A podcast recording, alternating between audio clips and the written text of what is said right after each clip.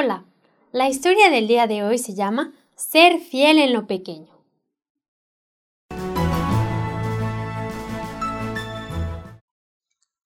La historia que les voy a contar sucedió hace mucho tiempo en la época de los reyes Olaf de Noruega. El verano comenzaba. Una joven campesina, cuyo nombre era Gunild, se encontraba trabajando en los campos con otras mujeres cuando dos jinetes aparecieron en medio de una nube de polvo. Cuando pusieron los pies en la tierra, les anunciaron a las mujeres que iban de parte del rey para darles un anuncio importante. Nuestro querido rey Olaf desea unir en matrimonio a su hijo con una joven del reino.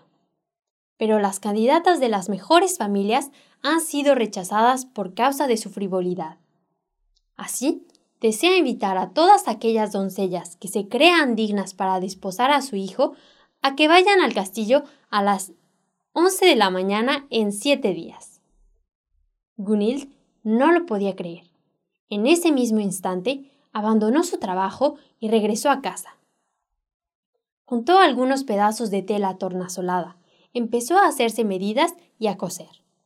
Su madre le preguntó por qué había interrumpido su labor y qué era lo que estaba haciendo con esos pedazos de tela.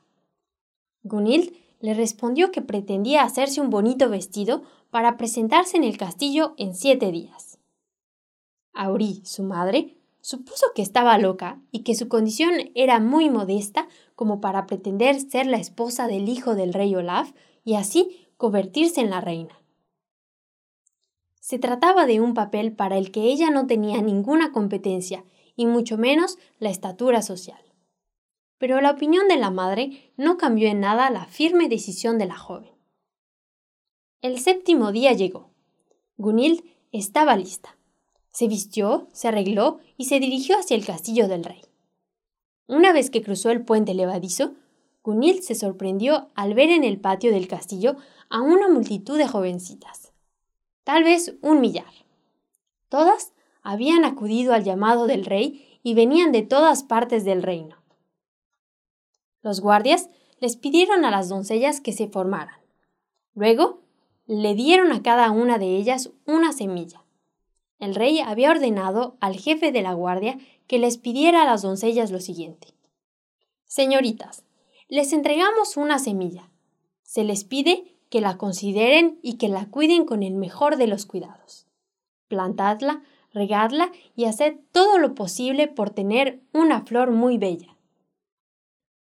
Aquella que obtenga la flor más bonita será considerada como digna para ser la esposa del príncipe, porque si son capaces de demostrar vuestra tenacidad y vuestro cuidado en lo pequeño, mucho se les dará, mucho se les dará.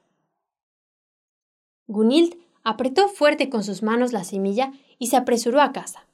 Buscó la maceta más bonita, así como la mejor tierra para plantar su semilla. Los siguientes días vigilaba su semilla como si fuera un tesoro. Había puesto la maceta en un lugar luminoso y suficientemente soleado. La regaba regularmente con mucho cuidado para no ahogarla. Luego miraba esperando profundamente la aparición de una flor. El tiempo pasaba, pero nada salía, ni un brote, ni el más mínimo tallo. Gunild no entendía. ¿Cómo era posible que con los cuidados que ella tenía para con su semilla ninguna flor saliera? Además, ella era una experta en todo tipo de cultivos. Gunild no podía evitar llorar cada que miraba la maceta vacía. Estaba desesperada. El día llegó en el que tenía que regresar al castillo. Al llegar, vio a muchas jovencitas cargando sus macetas con grandes flores, bellas y magníficas, de formas, colores y tamaños distintos. Era la única con la maceta vacía. Entonces el rey apareció. Le ordenó al jefe de su guardia que regresara a todas las doncellas del reino menos a Gunild. La llevaron delante del rey. Tenía tanto miedo de que la castigaran por haber llegado sin una flor. Estaba tan avergonzada que temblaba. La maceta se le deslizó de las manos y estalló en el suelo. Ahora sí estaba segura de que sería condenada a muerte. Arrodillada frente al rey, no se atrevía a levantar la mirada, pero el rey la levantó con delicadeza acariciándole la mejilla. El rey le sonrió y le dijo que todas las semillas que habían sido distribuidas a las doncellas eran estériles y que ella era la única en cultivar la flor de la honestidad. Sería entonces a ella a quien se le confiaría mucho y la esposa del príncipe. En Lucas capítulo 16, versículo 10 leemos, El que es fiel en lo muy poco, también en lo más es fiel, y el que en lo muy poco es injusto, también en lo más es injusto. Jesús dijo, Yo soy el camino, la verdad y la vida.